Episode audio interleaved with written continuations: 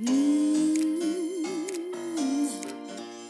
Welcome to the Naked You podcast, your podcast to become your most authentic self. Hi, my name is Patricia Frankie, and I'm an expert in authenticity and the founder of the brand Kick Ass Living. It's my mission to bring out the best in you and to help you strip away those layers of pretense and conditioning that might have been blocking your life all the time so that you can start living a happy, a satisfying, a successful, and a joyful life. So stay tuned and let's do this! Woo! Hey guys, it's Patricia from the Kick Ass Living podcast. Thank you so much for tuning in. Today's topic is about how to set healthy boundaries and why that is so important, and actually what stands behind it, and what does that have to do with your mental health, with your self care, with your authenticity, and with your self love. But obviously, before we start and before we start talking about this, let me just quickly say if you haven't subscribed to this channel yet, please do so, like it and comment, and obviously share it with everybody in the world that you know so that the kick ass living community can grow and that more people can get access to it. Also, if you haven't followed me on Instagram yet, please do so on at Patricia Kickass. I often ask, you know, my community about what kind of topics they want to hear about. So if you have a special topic you want to have introduced and talked about in this podcast, you can drop me a line on um, Instagram. Or if you're interested in free transformational coaching tools, then go onto my homepage, www.patriciafrankie.com. You can just go under freebies and there's lots of stuff that you can download, guided meditations, worksheets and audio programs and whatnot. And also there's a really cool mind detox, cha- mind detox challenge on there as well. So have a look and let me know what you think. All right, so let's talk about healthy boundaries. Um, what are boundaries? What, what, what, what does it all mean? So basically, a boundary is a limit or space between you and the other person. It's a clear place or indication where you begin and the other person ends. And I have that a lot in my coaching practice. I speak to people. I've experienced that obviously myself that a lot of the a lot of people a lot of relationships are enmeshed. It means that kind of um, especially with your with your family kind of feels like there's no clear boundaries. So people are running all over you or they're trampling all over you. Or you kind of feel that you're with somebody and if they're really moody then you're kind of picking up the same mood because you can't set a clear boundary. And that's why it's so important for your own self-care for your own mental wellness and for your own authenticity obviously to really be able to understand yourself and to understand, okay, I really need to set um, a clear boundary here. Also, the purpose of setting a healthy boundary is, of course, to protect and take good care of you. And I always say that in any kind of podcast episodes, in my book or on Instagram, wherever, I always talk about doing the inner work for yourself. Because only if you're truly authentic, if you truly love yourself, if you truly care for yourself, then you can actually you are happy and you're you're satisfied and you're actually strong and you know where you stand, then actually you can be an inspiration for other people, and then you can start encouraging other people and help them on on their path. But before you're not doing any kind of inner work, then it's always going to be that, you know, like uh, one of my favorite quotes is if you don't heal what has hurt you, you will keep hurting people that have actually not hurt you. So basically, you keep doing the same thing over and over again that ha- that has happened to you, and that's what happens with boundaries a lot. And most people have not learned how to set boundaries properly. I mean, not even our not even our parents, especially if your parents are from a European country or anywhere in the world where there's been a war, then obviously there's been um, a lot of stuff. And at times when I think about my grandparents and my parents and my great grandparents they obviously didn't have a chance to think about the emotional issues, right? I mean, all they had to think about was to survive. So they had a war going on there. So obviously, you know, it was survival mode. The war was finished. Then again, it was survival mode because they had to build up all their cities and whatnot. So there was no room and time for emotional well-being. And so there's, that's why it's there's no it's not really um, um, surprising that a lot of people, especially my generation or even the generations now um, after me, have been have grown, you know, have been raised without really proper emotional self care, and this is why right now we're experiencing this really big shift in the world where there's a lot of information out there which is going over and coming over and is, uh, is a big spiritual movement as well.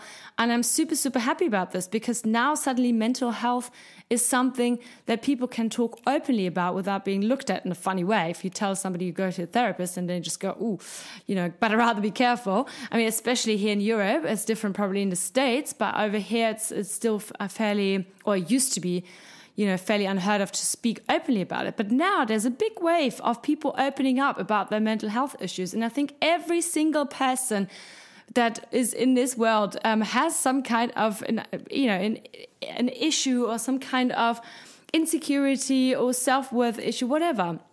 And it's only natural because if you think about it, when we're born, we're born like little babies and we're this really precious, this really pure being. And um, we come to this world, we're full of self love we don't care if mum has to get up at 4 a.m. again to breastfeed us.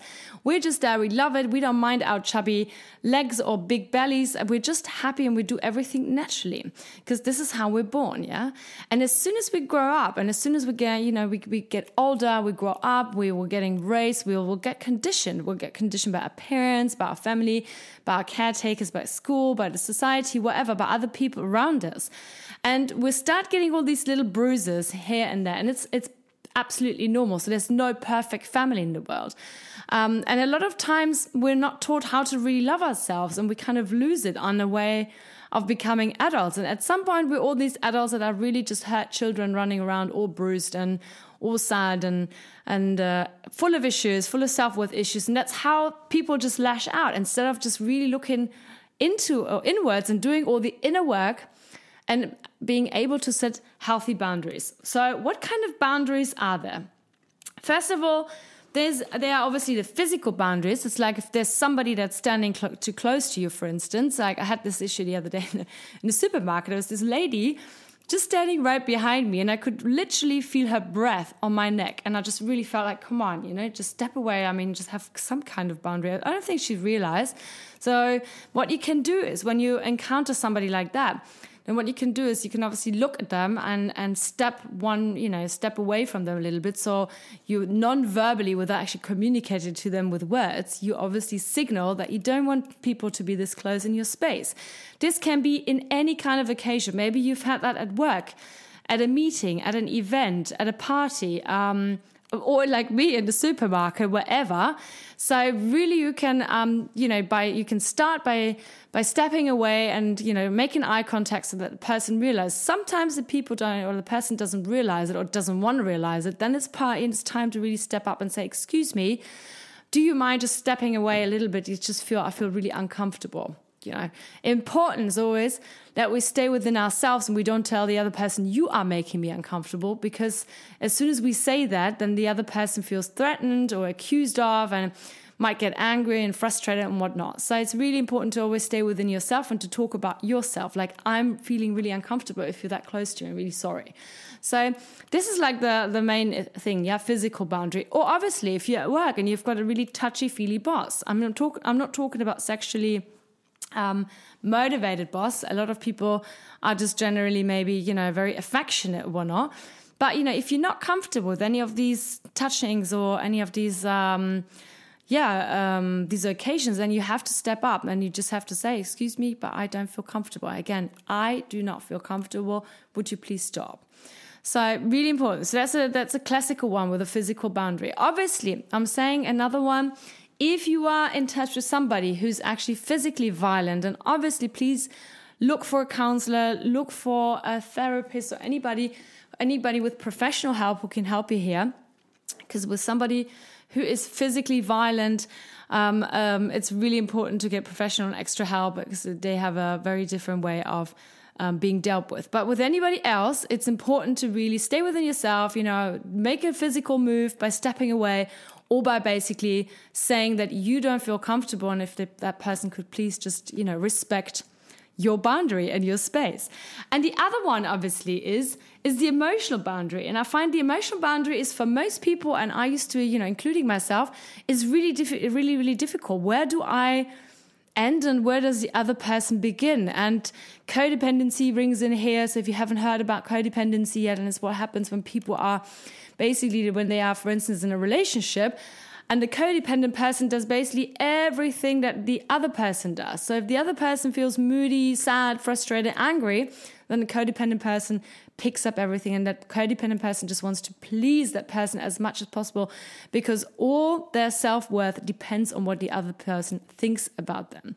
And this is what happens a lot, especially in families. And in families is really really, really difficult at times because obviously you want to please your mom and dad. And where does it stop and where does it start? So, really, that's why I always say with emotional boundaries, make sure you feel right into yourself. You really feel like, okay, how does that feel for me if that person wants me to do something or if that person asks me to do something or whatever? How does it feel? If you feel really uncomfortable, and we all know this feeling, we've got this knot in our gut and we kind of feel stress and we don't want to do it, then it's time for you to step up and to just start saying, I'm not feeling comfortable right now. I'd rather not. And the most important thing here is also you do not have to explain, you do not have to justify yourself. You can just say, I don't feel comfortable. I'd rather not. Full stop. It's like um, with like it's like I've also done a podcast episode about this. Like, not a no is a, actually a full on sentence, and it's the same with setting an emotional boundary. To be really say hey you know um, i'd rather not. I'd rather not do it you know? As simple and as simple as that. But obviously i understand that this is not always as simple as i'm just saying. It's really really scary at times especially if you haven't done it yet. It takes a lot of courage. And so I always say that, okay, start with something very simple. Like some, if a friend of you wants to invite you to a party or wants to invite you for coffee or wants to see you or whatever, and you just don't feel like it, then start with something that isn't as threatening as maybe straight away going to your parents and saying, nah, I'm not doing it, or to your boss or whatever. And just start, you know, practicing and training that um, boundary muscle, as I call it. And what happens is also that a lot of times we get really scared because we want the approval and we're scared if we keep telling people we don't want to do something that they actually don't like us anymore. But it's, it's, then it's obviously not a healthy relationship because um, your decision not to do something doesn't mean that you do not value the other person or you do not love the other person, but you putting yourself first in that moment. And that is super, super, super important. And learning to set healthy boundaries takes really time. It is a process. And so set them in your own time frame and not when somebody else t- tells you, but really start training that that muscle on a really, you know, regular basis and, and see how that goes. And also always remember you are not responsible for what the other person thinks about in that moment or how the other person reacts. If the other person feels hurt when you say, I don't feel like doing it, then and it's actually the other person's problem. It's not your problem. It's just a problem when you start accusing the other person. You're saying, but you're not doing this and you're not doing that and blah, blah, blah, and you're not good for me or you're whatever. As long as you stay within yourself and you say things like, I'm sorry, I don't feel like going. Um, you know, I'd rather not do this. I'm not feeling comfortable. And you always say I, I, and you're within yourself, then you're not actually accusing or threatening the other person. If the other person feels this way or reacts this way, then it's entirely their decision. So, really, really important to remember. And I think that's what a lot, most people are scared of because they feel, like, oh, I'm hurting somebody else. I'm going to disappoint them and what. But always ask yourself the question who are you disappointing more by not setting boundaries? The other person or yourself? And who's responsible for their own well being, the other person or yourself? So there you go. And if you start setting healthy boundaries, and I know it's a scary process, it took me years and years and years, and I always, even now, have sometimes days where I find it hard. But I tell you something healthy boundaries allow you to have a higher self esteem and self respect for yourself. And how beautiful is that when we feel that we're full, like we could, we could basically just walk on the moon if, we, if we're full of self respect. And also, it allows you to really protect your physical and emotional space from any kind of intrusion. And I'm also saying intrusion here is this happens a lot in families, and this is why it's always so difficult to, to, to do. It also allows you to have an equal partnership where responsibility and power are shared. So if you're in a relationship and you're able to set boundaries, then again, you're setting up your self respect. And it also empowers yourself to make healthy choices and take responsibility for yourself. And this is like what I always say.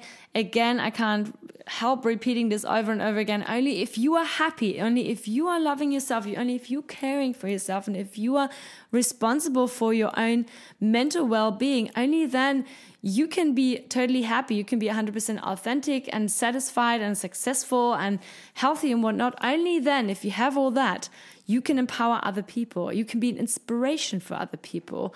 And it will make you feel so much better and you'll be a much better person for other people and for this world. So, really, really try this. If you have any questions, drop me a line on um, Instagram at Patricia Kickass.